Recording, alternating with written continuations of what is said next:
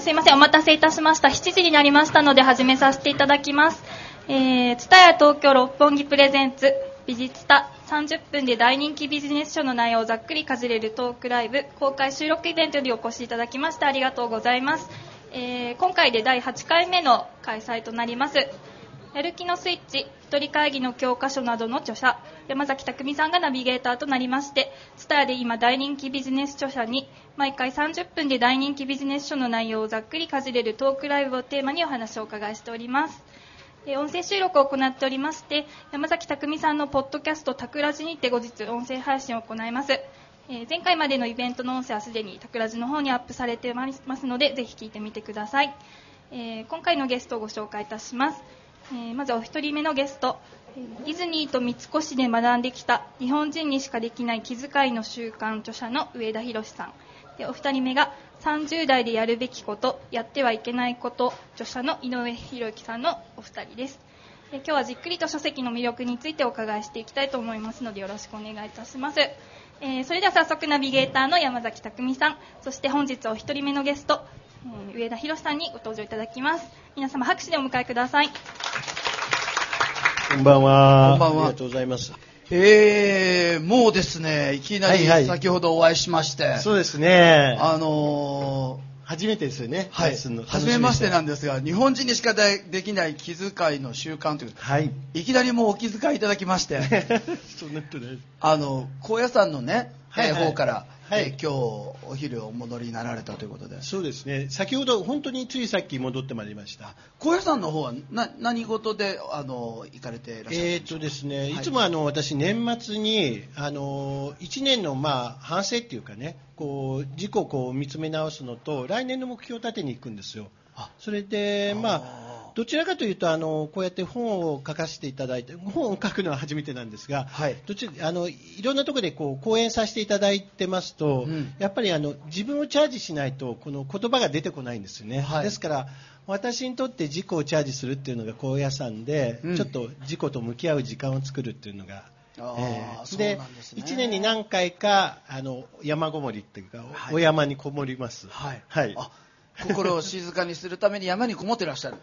心そうですね心を静かにというよりは、ちょっとあのまあ全部こうなんていうか雑念を取ってあのそういう環境に身を置いて自己と向き合うっていうことですかね。そうするとこうなんか言葉が出てきたり、はい。い、つも今必要なものがえ大事なものがこう浮かんできたりするんですようん。ねそれをお話ししたり本に書かさせていただいてるってことなんです。なるほど、はい。今日そのですね高野山で、えーあの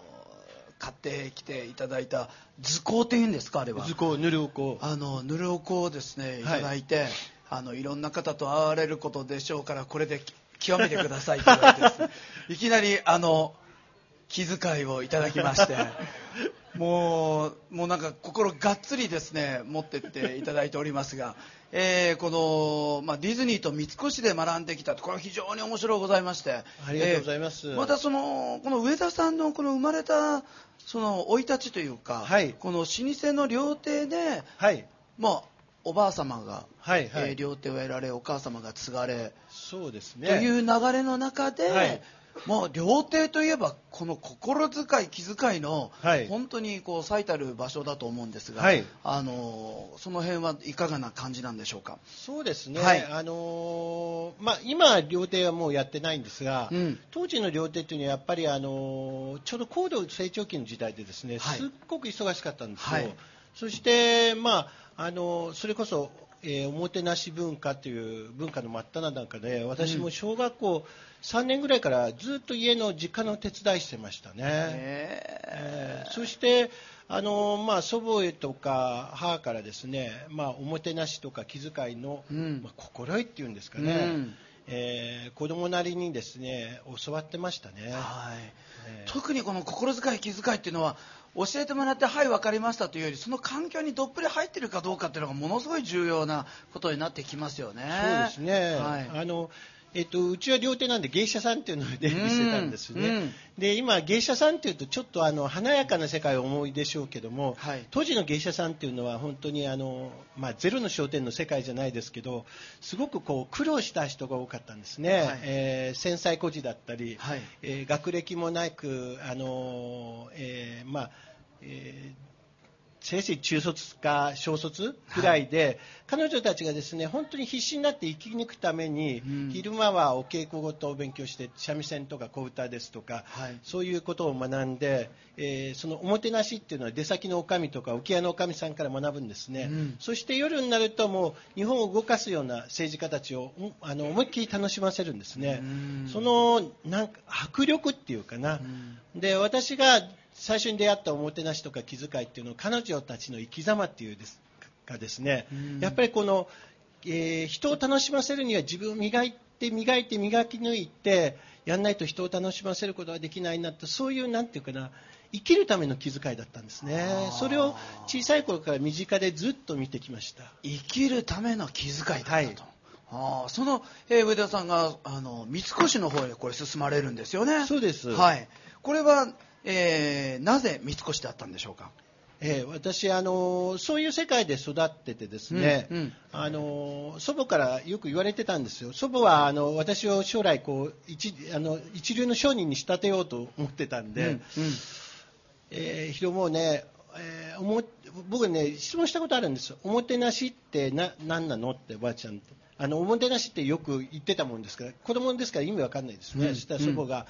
ヒロもね、お前さんの一番好きな人誰だい？って聞くんですよ。私の一番好きな人はおばあちゃん子だったんで、えーおばあちゃんって言ったんですね、うんこの祖母がまあ一代目の料亭を作ったおかみなんですが、あのそしたらね、おばあちゃんが来たら、ひろぼ何してくれるの？って言うんですよ、じゃあおばあちゃんが来たらね、あのおばあちゃん、おはぎが好きだからおはぎ用意してあげる。へえおばあちゃん来たらおはぎ用意してくれるんだ。で、他に何してくれるの？って言うんですね。じゃあおばあちゃんは綺麗好きだからお部屋を掃除する。えーそうか、広坊はおばあちゃんが来たらおおはぎを用意してお部屋を掃除してくれるのね。広坊、それがおもてなしって言うんだよ。おもてなしとはね、自分の一番大事な人をうん。お家にお迎えする、うん。そういうことなんだよってね、分かりやすく教えてくれたんですよ。うん。で私はそういうところでちょっと育ってたんでそのサービスとかおもてなしのスペシャリストになりたいと思ったんですね、はいはい。将来だから一流になりたいと思ったんです、はい。そのためにどこで学べるかなと思ったら当時ですやっぱり三越というのは、あの人材育成をする百貨店の長といって、はい。えー長だったんですね、はい。デパートに入ればあのもしかしたらこうそのスキルを学べるんじゃないかな。つまり、うん心はまあ両手で学んだとしてもそれだけでもそれを形としてうん。マスターしないとなかなかダメですよね、はい。まあ、そんなことも思って百貨店がいいなと思ったんです、うんうんでもう一つありまして、はい。実はそのそれを、えー最高にやってるところはどこかなと思ったら、うん。あのディズニーだったんですね。なるほど。その心遣い気遣いの頂点はディズニーじゃないかと。そうです、ああそれを感づかれた？気づかれたはい。目指し始めた。そのきっかけっていつ頃なんですか？えーとね、当時はあのえーテレビでディズニーチャンネルっていうのがありまして、うんうん。よくこうディズニーのあの劇とかあのアニメーションやってたんですね、はい。そこでディズニーって楽しいなと思ってて、まだ東京ディズニーランドができる前ですけど、うんこれ、それであのよくウォルト・ディズニーがですねあのこういう計画やってディズニーランドを作ろうと思ってるって、もう夢を語るんですよ、うん。そこの、えーディズニーチャンネルの最初の5分間ぐらいで。はい。で彼の夢を聞いてるとこうワクワク引き込まれるんですよね、はい。で私はアメリカ行ってこのディズニーの夢とかノウハウをあの本家本元で学びたいと思うようになるんです、うん。そしてディズニーに行ってみたいというのが夢になるんですね、うんところが私当時英語が喋れないどころか海外も行ったことなかったんです。はい。それが三越でディズニーで今度提携して募集するっていうのを見つけるんですよ、うん。うん。で三越に入ったらディズニーに行けるチャンスがあるかもしれない。そう思って三越に入ったんです。そのステップとして入りました。そのですねディズニーチャンネルを見て、ディズニーが語る夢に心打たれている、えー少年上田少年ですよねそうですねおいくつぐらいの時ですか、えーとね、あれはまだ本当にその頃ですけど小学生とかそこいらだと思いますよ。小学生の時にそれが見えてたわけですね。僕はあの、ディズニーの番組にのを持ってかれてましたけどね。はいはい。そのディズニーの向こう側のその作品を送り出してくる向こうの懐打ちが小学生の時にもう見えてたってことなんですよね。というのは私はやっぱり料亭という特殊な世界で育ったんで、はいはい結局お客さんを楽しませるためには、うん料亭もお上が中心となってフォーメーションを引いてるんですよね、はいそのずっと裏方をやってたんでうん何事にも裏がある裏方があるんだっていうのはちゃんと子供でも見えてたんですね。そうなんですね。はいそんなそのまあちょっと振り返っていただいてですね、その三越時代に自分の中で大きな学びみたいなものがあるとすると、はい。どんなものがありましたか？えー、ともう三越はですね本当にいろんなことを私、学びましたね、さすがやっぱり、えー今、伊勢丹さんと合併しましたけど、はい。百貨店の長ということで、そういう意味ではあの型スキルですね、うん。でえーおもてなしとか気遣いっていうのは一種類ではないんだと、はい。あのーお客様にのところによって変える変えるんだということですね、つまり食品でのおもてなしと、うん。私が言った特選でのおもてなしってこう同じ三越の中でも違うんですね、はい。食品では活気とスピードがおもてなしなんです。う、ん。で特選ではこう静かに佇んでお客さんの空間を邪魔しないっていうのがおもてなしなんですよ、つまりあの、えー同じところでも場合によっておもてなしの仕方とか、はい。表し方が違うということを三越で学びました、ね、おもてなしの TPO があると。そうですそうです。お客様次第。今日ここにこう来られてたくさんの方来ていただいているわけでございますが、お持ち帰りいただける何か、これがおもてなしの今日持って帰れる何かだよっていうのは何かございませんかね？えーとねはい。あのー私、気遣いとかおもてなしっていうのはあのー要はですね、あのー心の在り方だと思うんです、うん。であの型はいくらでもお話しできるんですけどその型をやるためにどういう心の在り方をするかっていう、その普段の心がけっていうのがすごく重要になると思うんですね、うん。例えばねあの一つあの例で言うと石川遼君って言いますよね、はい彼はあのよくトイレに入ると必ずねこの洗面台を全部拭くんですって。次の人が使いやすいように。それをねなんかで見た読んだことがあるんですよ。はい。あのだから石川遼君っていうのはふあの普段からのスタンスっていうかプレゼンスも、はい。そしてえー喋、る言葉もうん。あと結果としても出てくる、うん。っていうんじゃないか。つまりそういうことじゃないかと思うんですね。うん。ですから普段のあの心がけをどうするかっていうのを、えー考えて差し上げる。例えば何かやったら次の人が使いやすいようにしとくとか、うんうん。ちょっとこう気配りをするとか、うん。そういうことがあの結果としてサービスとかおもてなしに出てくるんだと思うんですよ。なるほど。はいあの以前聞いたお話でその船井幸雄先生がですね、はい。その効率っていうのははい。他者に向けての効率だと。はい。そのトイレ出てくるとき一番いい効率のいいのは脱ぎ散らかすと一番効率いいですよね。うんということで人に向けての効率の良さって並べるななあ思うとですね次の方が来られた時にスッと履けるような方向に置いてあげる方が効率はいいわけですよね。誰に向けての効率かっていうのが他者に向けての効率になった時にそれが気遣いになっていくっていうことなんですよね。そうかもしれませんね、はい。だから今おっしゃったようにトイレでもこう私こう履物っていうのをこうスリッパっていうのを揃えるようにしてるんですよ、はいはい。これはやっぱり、えー、と履物を揃えるっていうのはこれ日本文化の独特なもので、うん。えー日本は畳の文化で靴を脱ぐ文化ですよね、うん。で靴を揃えるっていうのは心を整えるって言いまして、うん。やっぱりこうお他の人のあれもやることによってこう他の人の心も整うんですね、うん。そうするとねこれ不思議なんですけどね結果として人間関係がうまくいったりとか、うん。あのスムーズになったりするんですよ。これが面白いところなんですけど。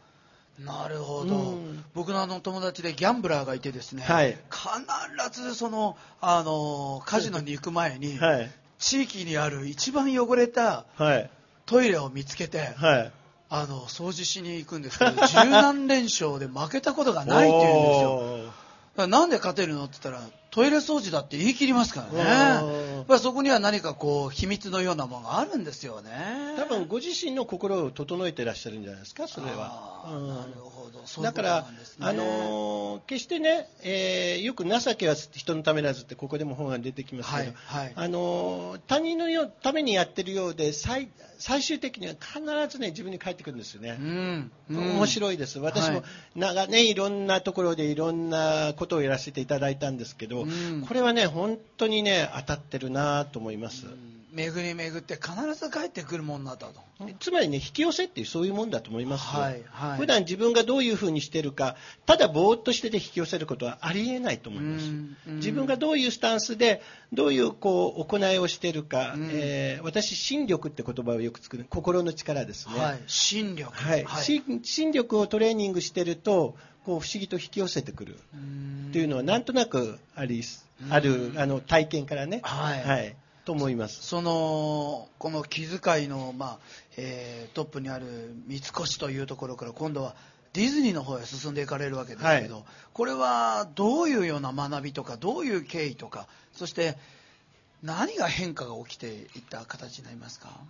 えっと、ディズニーの一番優れ、私実はあの、ここにも書いてある通り、あの、フロリダのウォルト・ディズニー・ワールドで、えー、学んできましたんで、ディズニーではですね、ディズニー大学って大学があるんです。うん、そして、世界11カ国の人の28の時に、私もまあ企業人三越から派遣されたんですが、ディズニーの大学で、うん、あの、1年間の研修ですね、はい、あの、ディズニーウェイっていうのを学んでくるわけなんですが、まあ、そこでの経験と、後に10年後、あのえー、向こうのディレクターというポジションで、その時は250名のいろんな国の部下の人材育成をしてきたんですが、その2つの経験を見て、持って分かったことは、ディズニーが最も優れていることは、やっぱりね、仕組み化しているということです。いろんなことをこう、仕組み、えー、構造化しているというところがすごく優れてますね。はい。それは、はいその心遣い気遣いというものをあまた大勢の組織だってみんなができるような形作りをしているということですよね。そういうことですね。はい。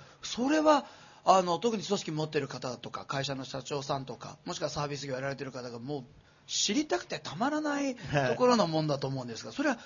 一体何なんですかね？一番のポイントはですね、はい、どこに資本投下をしているかということなんですよ。はい、で、結局ディズニーに行くと夢の国ね、魔法の国で、えー、ディズニーではお客様のことをゲストと呼び、あのー、働いている従業員のことをキャスターと呼びますが、うん、ゲストがもうハピネスになってもらいたい。もうディズニーに来たい、いろんなあのものを持った人が重い荷物を下ろし、鎧も脱いで、子供の頃のような純粋な自分になって思いっきり楽しんでいただきたいというのが哲学ですよね、うん、それを叶えるためにどうするかということなんです、うんうん、一番大きいのはそのそれを叶えるために脇役となるあの働いているキャストたちが幸せでないとそれは叶えられないんです。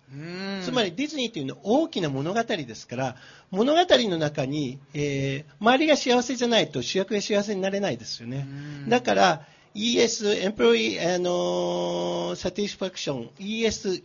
従業員満足に徹底的に資本投下をしています。従業員満足って徹底的な資本投下はい。その中の例と、あえー、と私はあの日本ではちょっとあの日本のオリエンタルランドさんのことはよくわからないです。向こうの例で言いますと、えー、ウォルト・ディズニー・カンパニーは、えーとですね、キャス Cast Relations っていう、うん、あの組織を持ってます、はい、でこの組織は何かというと、うん、あの従業員同士がいかに楽しく、うん、いかにいい関係を持って、あの接客できるかそしていかにこうモチベーションを上げるかってそれだけを考えるセクションなんですよ。つまりあの教育とか、えー、人事とかとか独立してそういうセクション従業員のことを考えるセクションを置いてるんです。そこにいっぱい資本投下をして、彼らがいろんなアイデアを考えるんですね。そうすると、あのー働いてるキャストたちはそこで誇りを持ったりワクワクしたりまずあのお客様をマジックにかけるためには働く従業員マジックにかけないとダメなんですよ。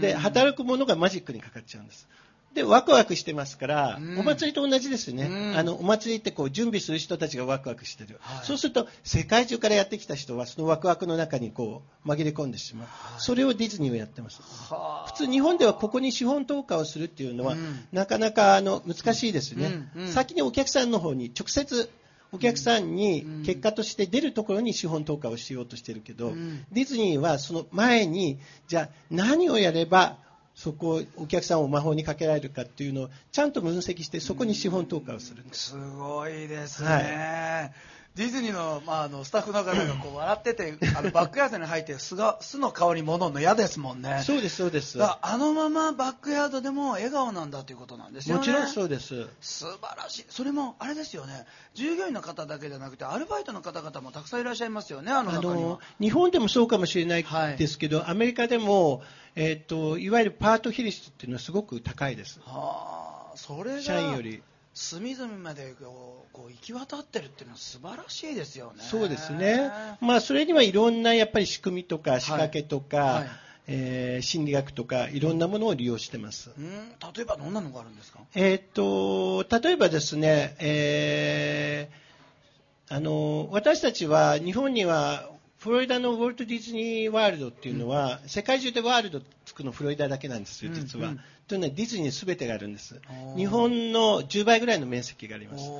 そこで私がマネジメントしたセクションは、えーエピコットセンターというセクションのワールドショーケースっていう、はいはい。11カ国がそれぞれの街並みを築いてそのそこに行くとその国の文化を疑似体験できるといううん。そこの私は日本館のうん。館長をやってたんですがうん。日本の食と日本の商品とあと日本のエンターテインメントをはい。皆さんに体験させる、で、えーディズニーではあのその職場のことをオンステージって呼んでるんですよ。だからオンステージに立ったブロードウェイの、えーステージに立つと同じように私たちは、あのある種のやっぱりええ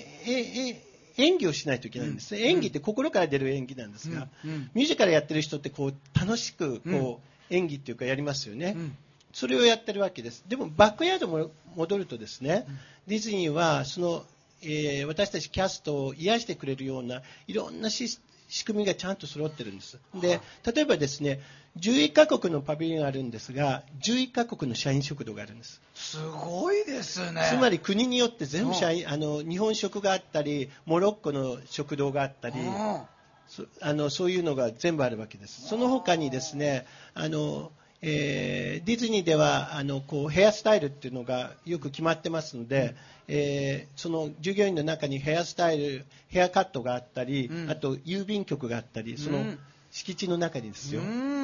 そういうのがこう全部完備されてるんですよね。つまりほ本当に、えー働くキャストたちが楽しく働けるように、そこにすごく資本投下をしてる。じゃああのディズニーワールドの向こう側にアナザーディズニーワールドがあるわけですよねキャストだけのディズニーワールドがあります。そそれが根っこになって現れている部分があのディズニーなんですねそうですはすごいですね、はい。あのじゃああの時間を、えー、とディズニーで過ごされた中で一番のサプライズ何でしたか？サプライズ。驚いたなこう思われたことは。そうですね、えーまあ、いろんな驚きはあったんですけども、やっぱりあの、えーそこに資本投下をしてるっていうのも驚きだし、あとはですね、やっぱり、ね、誇りを持たせてるっていうのがすごくこう、良かったですね。で、ディズニーでは、えーファイブスター制度っていうのがあって、はい。あのーマネジメントがですね、いいサービスをした部下には、うん。君のこれが、ここのサービスがすごく良かったよ、ゲストが喜んでったよ、ありがとうって言いながら、星印のあのマークのついたカードを渡してあげるんですね。うんうんそのカードが5枚揃うと、5スターって言って、はいえー家族がですね、えー全員でこう表彰されるんです。その家族が？そう。その人だけを表彰するんじゃなくて、その人を支えているのは家族でしょって、家族全員が表彰されて、あの、従業員、あの、上司やなんかから接待を受けるんですね。そうすると、家族の子供たちなんかは誇りに思いますねうん。パパがディズニーで頑張ってるからこうやってね、ディズニーで遊べるんだっていうふううに。んそうすると、あの、つまり、こういうところで働けてるっていうことに対して、すごくこう、誇りを持てるようになるんですねそういうことを仕組みにしてるっていうのが、あの、まあ、それは一例なんですけど、はいい、っぱいそんな、あの、誇りを持たせる仕組みっていうのがあるんです。でもそのもう一度あれですがディズニーワールドがあってアナザーディズニーワールドがあってその向こうの家族のところまで届いてるってことですよね、今日あのうちの会社のスタッフもいるんですけどね今ちょっとドキッとしました。いやいやわかりました。あの僕に何かができるんじゃないかという発見でございますが。はい。あのーそのあのーあのディズニーで時間を過ごされてその後日本にこうやって帰ってこられてるわけですが、今、はい。はい。現の活動とされてはどういうことをあのされていらっしゃるんですか？私はあの、実はこの本にも書いたんですけど、この最初のページがね、散々今ディズニーの素晴らしいとこを言っといて、このはい。1ページ目ではディズニーにも超えられなかったものが日本にはありますっていう出だしなんですよ。これは何かというと、うん。ごめんなさい、私は何回も言いますけど、日本のディズニーランドは知りません。経験したことがないですから、アメリカのウォルト・ディズニーカンパニーしか知らないですけど、私は向こうで、あの本当にこう、えー世界中の人たちを喜ばせるスペシャルなものを勉強してこようと思ったんです。うん。つまり、えーサービスのプロフェッショナルになろうと思ったんですよ。うん。負けないような、はい。そしてディズニーの仕組みを取り入れていくとすごいものができるだろうと思ってうん。向こうを学びに行ったんです、でもねそこのね先に見えたものっていうのはね、はい。何だったかというとね、うんあのディズニーはねやっぱりすごいんですよ。今言ったあの、まあ、ここでは語れないほどいっぱい経験してきて仕組みはすごいんですけど、うん。あのただディズニーが超えられようと超えようと思って超えなかっ超えられなかったもの、私がウォルト・ディズニーウォルト・ディズニーの、えービデオを見てた時に、うん。その時ウォルト・ディズニーまだ生きてましたからね、うんうん。彼が語っていたあれっていうのはありありと思ってるんですが本当はですね彼が一番求めてたものは、うん。彼の中の青い鳥はミッキーマウスっていうかあれはあの日本私たちが言うおもてなしとか、はい。気遣いの心とか、はい。思いやりの心とか、うんうん。そういうことではなかったかなと思うんですよ。これが最高の形にできない最高の心の花束じゃないかなと思うんです。で、ここの部分はですね、はい。ウォルト・ディズニーが形にしようと思ってもできなかったんですよ。うん。どうしてかというと、えーウォルト・ディズニーっていうのはアメリカの企業です。はい。ですから私がいさっき言った別の意味で一番驚いたのは、うん。いわゆるディズニーは魔法の国なんで、えーか鳥に鏡を置くと現実に戻るから鏡さえ置かない企業なんですよ。うん。ところがそんな企業がですねレストランにチップをもらうんです。うん。うん。これ超現実じゃないですか？はい、はい、そうですね。ね、はい。チップをもらうんですよ、うん。私、すごく驚きました。でもですね、ウォルト・ディズニーはアメリカの企業で当たり前なんです。うん。アメリカ人は、えーサービスとかおもてなしとか気遣いをお金で買うんです。うんつまり、いいサービスを受けたければ、リッツ・カールトンとかいいとこ行けばいいんです。その代わり、多額なチップを払わないといけない。うんアメリカ人は、want ははっきり言います。何々してほしいって言います。うんイエス、ノもはっきりしてます。うんその want に対してのイエスに対して、いいサービスをすると、えーいいおもてなしが受けてうん、チップを払います。うんところが日本というのは、誰も want は言えなくても、相手の気持ちをおもんばかって、はいさりげなく気遣いできるじゃないですか。はいそして一銭のお金も要求しませんね。うんここはね、ディズニーが超えられないところだった私は思ったんですよ。これなんか聞くと日本人のこれ誇りがですねそうです。そうですよ、本当うに。ん多分ね、ウォルト・ディズニーはそこを目指そうと思ってたと思います。ところが、うんこれがなぜ超えられないかというと、日本の文化だからなんです。うん文化っていうのは構造化できないんです。はい仕組み化できないんです。はいあ、ここが素晴らしいものがあったなと、そ、そ、それがこの形になったんです。ディズニーも超えられないものが。うんうんうんですから特殊なこの日本人のはいおもんばかる気持ちとかはい気遣いの気持ちっていうのは、本当に特殊な感性だと思います。この「おもんばかる」っていう言葉の美しさたまらないですねそうですね。おもんばかるなかなかこう違う言葉に変えることが難しく英語で直訳できないできなないいでですすよよね。ね。えーまあ、料亭で、えーこの気遣いの心を手に入れられそして見つしてそれを形にしそしてディズニーで仕組みになったしかしながらそれを超えた向こうにおもんばかる日本人の心に触れたというような形でしょうかね。最終的に見えたあの私にとってのミッキーはそこでしたね。しびれますね時間は経つのが早いもので もう30分経ったんです。あそんなにこれほんあっという間ですね。あっという間ですよね。ね引き込まれて、えー もう気づいたら30分ということで、えー今日はですね、えー日本人にしか、えー気づあできない、えー気遣いの習慣ということで、えー上田博さんに来ていただきました、えーこの細かく細かく、えーこの心のひだに触れてくるこの気遣いはですねこの本の中に散りばめられてますのでぜひとも、えーお手本に取っていただいてですね、えーたまらない気持ちになっていただいてそして最後にはおもんばかる日本人の心にですね、えープライドを持っていただいてですね、えーこの最後のページを閉じていただくような形になるんじゃないかと、えー思ったりします、えーどうも今日はありがとうございましたありがとうございました大きな拍手でどうぞありがとうございました。とても楽しかったです。ありがとうございました。はい、ということで続いてですが、30代でやるべきこと、やってはいけないこと、えー、い井上博之さんです。えー大きな口でどうぞ。よろしくお願いします。よろしくお願いします。いや、本当に喋ってる間に30分という時間がこう、あの、矢のごとく、あの、はい経っていくわけですが、あの、僕もこの読ませていただきまして、僕はあの30代じゃなくてですね、あそうですか40代半ば過ぎでございましあ、て、40代もありますんで。あありがとうございます。あの、まず30代から学ばせていただいておりあます。ーそうですね。えー僕はこの読ませていただいた感想は、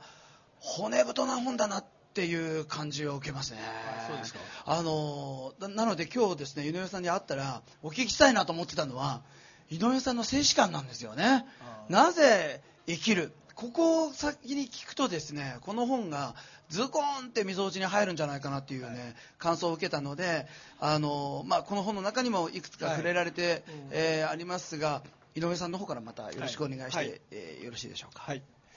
えーこの本を書いたのはですね、えー僕自身今48なんですね。で、勤務医の先生とか30代なんですよ。で、30代のやつって言ったら変なんですけど、まあ、えーまあ、勤務医なんでやつって言わせてもらいますけどね、えーそいつら見てるともっとガツンと生きてもらいたいなっていうのあるんですよね。なんか今中途半端に生きてたら絶対40代で苦労するんですよね。で、40代の本でも書いてあるんですけど、40代最後のチャンスなんですよ。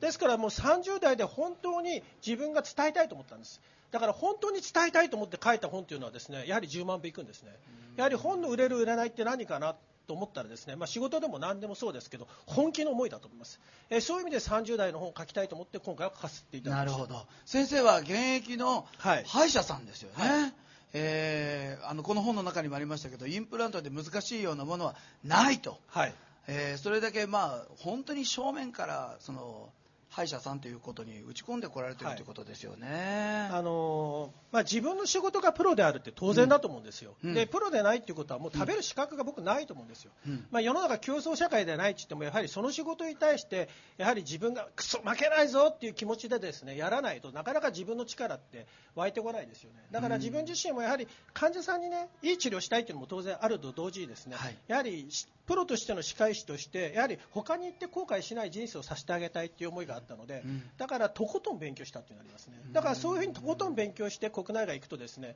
本当に頭の中がもう整理されるんですね。そうすると本当にわからないことがない。本当にもしわからないことがあればですね、えー他の先生紹介すればいいわけですね。もしくはお招きしてですね、一緒に手術すればいいわけですそう考えたときに医療の中で自分でもうできないことはないというのか、患者さんを対して何かこうやってあげられない手段が思いつかないっていう、まあそういうことですね。そうやってそのはい。生きていらっしゃったある30代の半ば、はい。はい。その井上さんに人生の転機というか、はい。えーまあ、びっくりするようなことが起きるわけですよね。あのよくですねあの僕の事故の話とかってよく言われて事故の話とかっていうと皆さんね悲しい話って取るんですよね人生ですね、えー常にですね前向きに生きてたら生きてたらですねもう過去の問題っていうのも消えていきますね。だから過去に縛られてるっていうのは自分の中で学びを持ってその問題を解決しずに成長しない人の言ってることだと思うんですよ。だから僕自身はですねもう常に何があっても前へ進む、まあ、それが自分にとって大切なこと。学びによって人生解決しないことはないと思ってるんです。だからここの本全部読んだとしたら皆さんの人生の中で悩みが解決しないことは絶対ないと思います。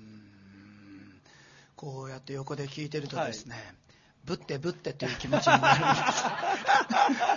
気持ち的にこれぶたれたくなる この僕の M 性をですね引き出していただいているわけでございますが。じゃあ今日のトークいい感じになります。ああいい感じですね。あの10代20代30代40代はい。今本当にこう寿命も長ございますがこの30代っていうのは、はい。その生きる中でどういうような10年間だと思われますか？えー30代はですね20代はとにかくですね何か言われたらできる人間だとか先輩に言われたらもうない脳はないと思います。もうとことんやるっていう、まあ、とにかく自分でですね、まあ、できてないうちに自分の言葉を発する前にですねやるっていうことだと思うんですよ。で30代はですねやはりねそれで自分の積み重ねてきたものを自分で行動を自らしてですね自分の実績をですねしっかり作るっていうことなんですね、そして、えーライフワークバランスっていうのを僕はまあ30代は取らなくていいよまずですね男として、まあ、人としてですね何か自分の中でできた、やったっていうですね実績に対するですね潜在意識の中によりいいものを入れていかないとですね次の一歩が踏み出せないんです。ですから30代はですね目標を達成して目標を決めてですね確実にそれに対して達成していく、まあ、そんな30代にすることが重要かなというふうに思いますね。ちなみに40代はいかがでしょうか？ええ。40代はですね今度はですね僕は30代の時とにかく学んだんですね、もう徹底して学んだんです、えもう24時間学んだって言ってもいいぐらいですね。もう寝ながらでもいい本で聞いたんです、え40代になるとですねこの学びをですね実際ですねいろんな経験ですね。例えば美味しいレストランに食べてみるのもいいでしょう、えーまあ素敵な洋服買い物に行ってその良さを感じることも重要なんですよ。学びから体験する時期だと思うんですよ。だからこそ自分の話に対して深みがあるしですね説得力があるし本当の表面的なことだけの学びで物事を判断するんじゃなくて自分の中に落とし込んだ。そして本当に納得したという形形でですね、判断することができるんです、だから例えばですね1年間仕事も売り上げ何千万か落としてもいいやってもう計画的に売り上げをコントロールしながら体験というものに時間を費やしていく。だからこそ50代とかですね60代が豊かになるんですよ。だから何でも汗アクセクするんじゃいけないんですよ。40代はまさにそういう40代にしなくてはいけないと思ってます。計画とはたくさんのことをいっぱい詰め込むことじゃないよと、そうですね。ああいうことがこの本の中にもはい。書いていただいてましたが、この行動しか人生は変えられない、はい。この行動を起こすとか行動を起こしたものをこうキープしてまたこう続けていくっていうことに関してちょっとおしゃべりいただけませんでしょうか、えーとですねまあ、あるこの間、キンリビールのですね社長とですねお食事する機会があったんですよ、まあ、彼が言ってたのは三流は学ばないって言うんですよ、だここにみここに聞きに来てる人たちはまあ少なくとも三流じゃないと思うんですね、二流はセミナーに参加する人、一流はですねセミナーに参加して行動する人だって言うんです、で超一流になるとセミナーに参加して行動して自分なりに置き換えてすることだって言うんですね、まさにですねこえーまあ聞いてるだけじゃダメなんですよ。行動してですね何かすればそこに問題が生じたらそれも失敗じゃないっていう。その中であいい学びをしたってまたやっていくっていう。だから学んでですね行動したらもう止まらないんです、本当に。だから止まってる人っていうのは学んで行動してない人が止まるんですよ。だから本当に僕は止まれないですね、えー年間140回ぐらい飛行機に乗りますけど、で160泊ぐらいホテルにも泊まったりするんですけど本当にですね止まることができないです。もう楽しくて。だから今日ここに来るのも楽しくしようがないです、ありがとうございます。いや、この本の中にね、アンダーライン初め聞こうかなと思ったら、ずっとアンダーラインなんですよね、この。困ったなって思ってですね。あのまあ、理想の人生は戦略的に手に入れるんだと、はい。で3つあるぞと、はい。1つは30代になったら新しい理想の自分をあの自分理想の自分を見つけるんだと、え2つ目は知識と技術のバランスをよく磨き人間的にもバランスの取れた自分を目指すんだと、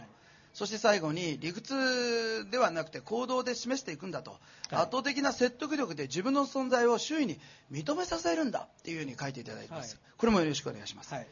あのですねやはり目的がなくてですね物事何も考えないで目の前のことに対して動いている人が多いんですよ。え僕のセミナーでもそうなんですけど自分のミッションを明確にしようって言うんです軸がないとですねブレるんですね。え軸があるってことはどういうことかって言ったら今あなたなぜここにいるんですか？明日はなぜあるんですか？昨日はなぜあるんですか？って言った時全部自分の軸に対して行動するということなんですよ。ある意味自分の軸に対して戦略的に行動すると生きてる時間の全てが無駄にならないんですね。だから僕は軸を持って戦略的に生きようって言うんです、えー森を作るの全体がですね戦略だとしたらどういう道を作るのかが戦術なんですよ、ただ闇雲に道を作っていてもですねいい森ができないですよね、だからこそただ生きてるんじゃなくてやはり30代にもなったらですね物事を戦略的に考えてですね戦術的に物事を組み立てていく。その戦術もですねただ平積みしててもただ真っ平らなんですよ。その戦術もですね積み重ねていく戦術するんです。だから戦略が実現するんですよそして今の時代を感じながら最高に楽しい人生の戦略を立てると同時に地道な中の10年先の戦略も立ててそこはですね同時並行で10年後に成果の出るような戦略の2つを立てていくんですね。そうすることによって今も楽しく時代を生きながらですね10年後にも確実その蓄積したものがあるからさらにその先の10年があるんですよ。だからやはりですねただ生きてるんじゃなくて戦略戦術生きろっていうのはまさにそういうことだと思います、はい、はい、今の部分僕はあの本読んでて一番ぶたれた部分ですね。そこがはっきりしてないから忙しいんだってこう書いてあるんですよ、はい、冷えと思いましたね 僕は。どんどんスケジュール入れちゃうタイプで、はい、でまあ痛かったですね。あともう一つはですね深層意識にいらんものを掘り込むなと、はい、だから酒飲んでる時にいっぱい掘り込まれてるぞというところでございます、はい、あの潜在意識にいいものを掘り込んでいくコツって何でしょうか？あの僕は潜在意識がもう人生のすべてだと思ってるんですね。え実際ですねソフトバンクの孫だとか孫さんとかですねいろんな著名な社長さんたちはですねもう皆さん潜在意識って言います。え多分神田さんも潜在意識って本に書いてます。和田博美さんも潜在意識、えー、本当に和馬さんも潜在意識って書いてるんですけどももう潜在意識が全てだと思うんです。で潜在意識ってどういうものかって言ったら自分の中によりいい感情だとよりいい言葉をどれだけ入れるかなんですね。当然そうですよね。自分の中に無意識でほとんど人生行動しているわけですよ、ということは潜在意識によりいいものが入れば無意識でいい発言をするじゃないですか、無意識でそういう表現をし表情をしてるじゃないですか、無意識にそのオーラっていうのが波動が出るじゃないですかだから潜在意識によりいいものを入れるっていうのは正しい言葉を使う。正しい言葉っていうのは前向きな言葉を使う。出来事に対しては失敗がなくてそれは一つの学びの出来事だっていうふうに考えようよとか。もう自分の潜在意識をどんどんどんどんですねもう素晴らしいものを置き換えていくんです。で僕は24時間ですねもう測調とかしながら本を読んだりとかですね寝てる時も成功哲学とかも聞き続けたんですね。ということは自分の中の潜在意識の中に悪いものがないんです。だから自分が無意識に手を伸ばしても潜在意識はですねより成功する選択しかしないんですよ。で患者さんに話す時も患者さんのためを思って常に潜在意識の中で話すからもう患者さんの心に響く言葉しかもう出てこないんですよ。で潜在意識は天地の共有をしているわけですから僕の潜在意識と患者さんの共有をしているわけですから言葉で理解しながら患者さんと僕の潜在意識の中で井上先生の言っていることは本当だよっていうんですね。だからそこで患者さんは井上先生の言っていることだ身を委ねて全部やるよって話になるんです。これ僕潜在意識コミュニケーションということなんですけどもだから潜在意識をいかに活用できるかこれがもう人生のですねもう全てだと僕は思ってますね、うんうん、あのー通常僕たちは潜在意識の中にいますよね。そして認識できないものが潜在意識、はい、とするとそれを、えー、認識しようとする、はい、そしてこうであろうと捉えていく、はい、そしてそこを動かすことによって人生は変わっていくよという話になると思うんですが往々にしてですね。この潜在意識だけにいるとですね潜在意識どこよとなってくると思うんですが、その質問よく受けるんですけど、うん、だから僕が皆さんの中にポンと今質問します。皆さん僕の質問予想してますか？予想してないですよね。だけど答えられるじゃないですか、それってなぜ？その刺激に対して潜在意識の中の過去の記憶が覚えようとしてないのが必要だから思い出されるわけですよね。これを記憶って取るのか潜在意識って取るのかもうそれぞれ自由ですよね。記憶の中に無限の可能性と天地の共有してるとかですねそういう可能性に対してあるのかって言ったらそれはある程度限られてるわけですよ。それをじゃあ潜在意識なんだって多くの人たちはもうそれを潜在意識って考えてるわけですよ。だから僕自身今日ね、山崎さん何聞かれるかわからないけどあまり全然不安じゃない。楽しいんです。それはなぜかといったらその質問に対して潜在意識が導いて今話させてくれてるからです。これだって打ち合わせないんですもん10分前に来て井上さんどうぞってってここに座るわけですよね。だけど不安がないっていうのは僕は潜在意識の活用性とその身を委ねて潜在意識がいいものが入ってるからいい結果しか出ないって分かってるからです。だから皆さんもですね潜在意識っていうものを何言ってたら皆さんの全ての無意識に応えてるそのもの自体が潜在意識に貯蔵されたものが出てるって思えばいいんですよ。だから皆さんお持ちなんですよ。その出てる時に悪いもの出てきたらやばいですよね、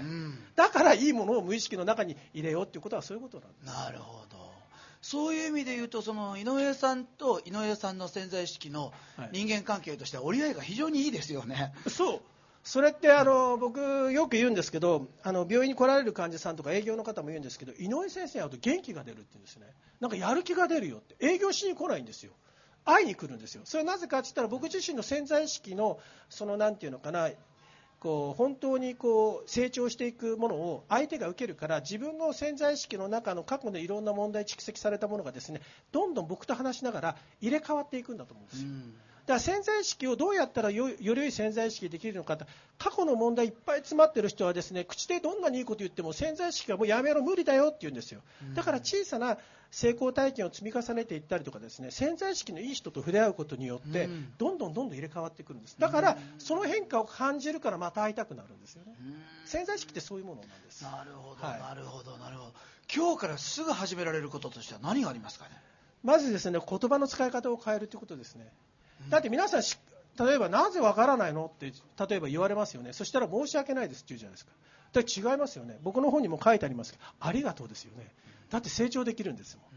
だから潜在意識のいいいいようにもう転換していける人っていうのはもうもう反射的に言葉の使い方が変わるんですよ。注意されてもありがとうなんですよ。感謝なんですよねだからな例えばこういう話もですねただ聞いてても何かこう吸収できないじゃないですか、だけどあいつに負けたくないなクソと思って聞けばすごく吸収できるじゃないですか。だけどそういうライバルいる時にその悪い感じを持っては潜在意識悪いですよね。だからそういう人がいるから吸収してあ今日の話いつもよりこんなに聞いて覚えられたと思ったら感謝ですよね。だから感謝しながらそういう人をイメージして聞くと今日の話も全く変わるんです。だから潜在意識ってそうやって使えばいいですなるほど。そうその中でですね、はい。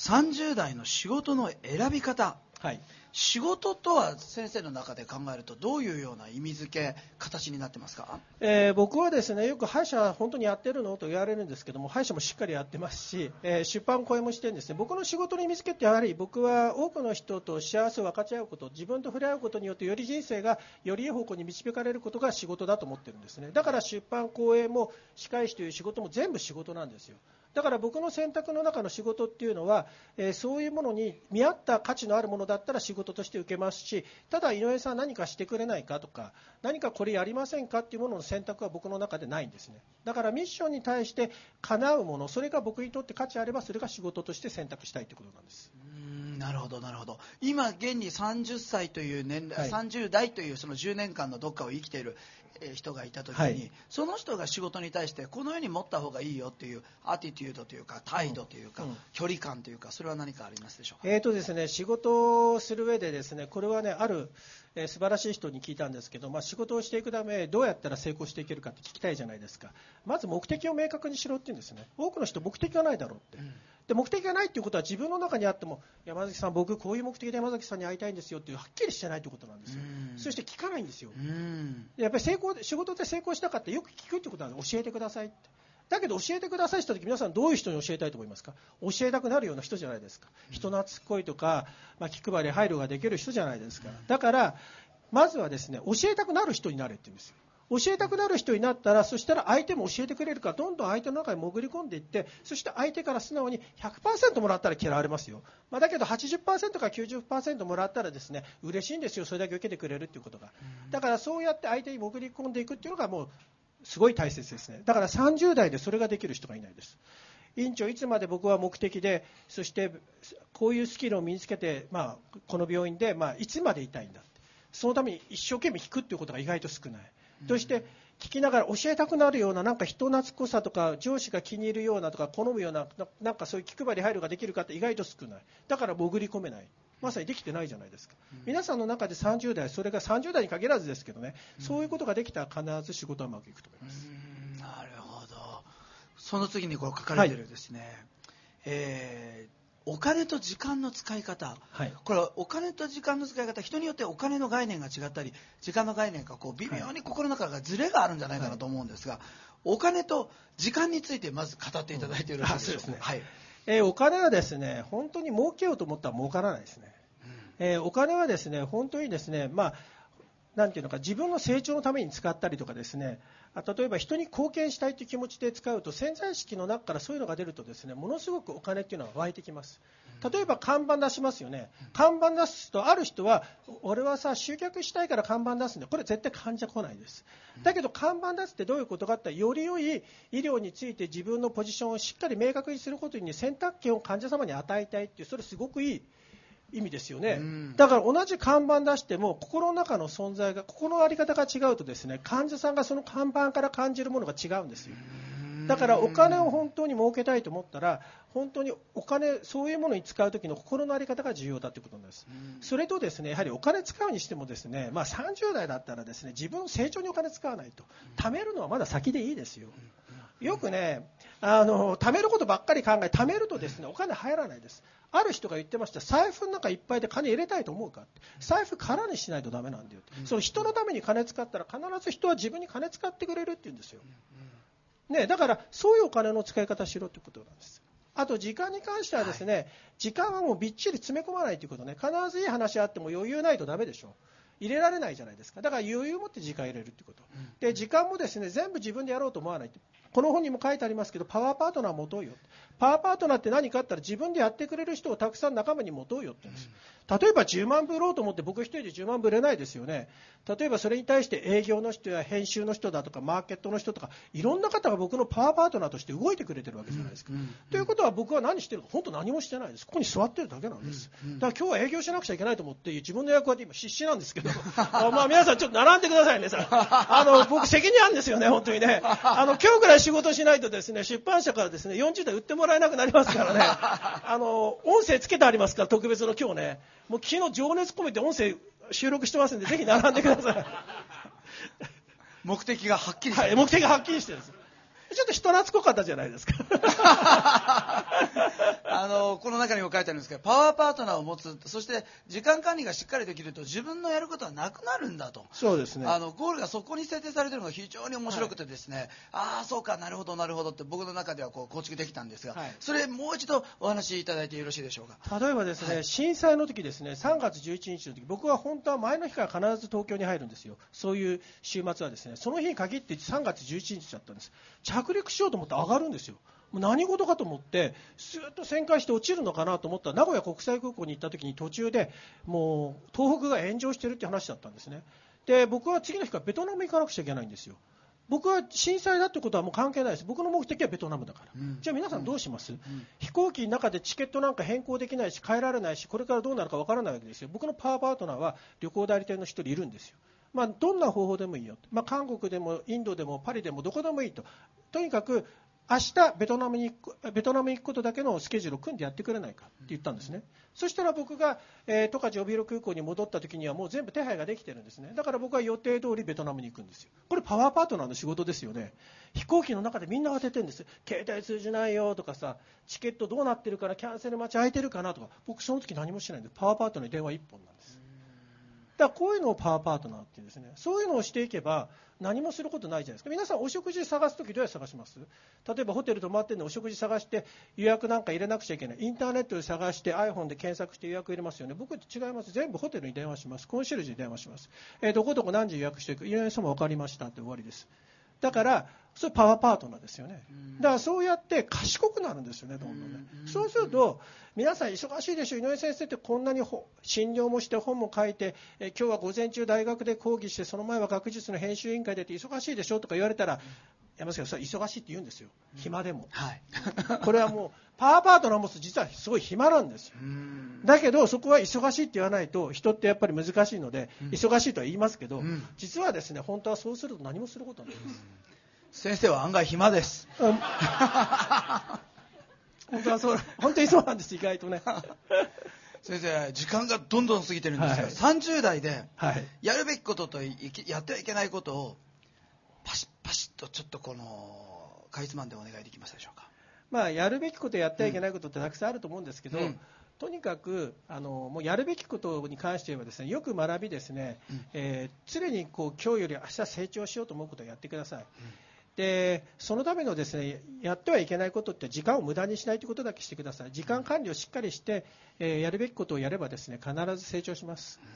えーあのもしですね自分が何をやるべきかわからない方がいたらですね、えーぜひ僕のフェイスブックのですね朝の独り言を見てもらいたいと思うんですよ。毎朝僕継続して書いてるんです。これやるべきことだからなんですね、で自分書きながらですね自分のためになることを潜在意識の中に落とし込んでるんですね。そしていいねって書いてくれるいい押してくれる人がいるからますます張り切ってやって自分の書こうと思ってですね潜在意識良くなるんですね、えーこれやるべきことなんです。だから皆さんもですねそうやって自分の潜在意識が良くなるようなそういうやるべきことをやれてみたらいかがかなというふうに思いますね。先生の親友って誰ですか？えーとですね、ここにですね、友達を作るなって書いてるんですね。僕ね、正直言ってね、友達とあんまりいないような気がするんですね。うんだから暇なんですね。ですけどね、友達っていう意識は持ってないんですけど、例えば本を紹介してほしいけど誰かいませんかとか何かしてくださいって言うと、誰一人断られることがないんですよ。うんみんなが僕のために動いてくれるんですよ。うんだから僕は何ですかね、親親しい友っていうより心の友の親友はたくさんいるかもしれないですね。うんただ何かこう義理と人情だけで使う付き合うようなそういう親友は一人もいないということですね。うん。そうやって先生の毎日がですね激しく変化していくわけですけど先生の目的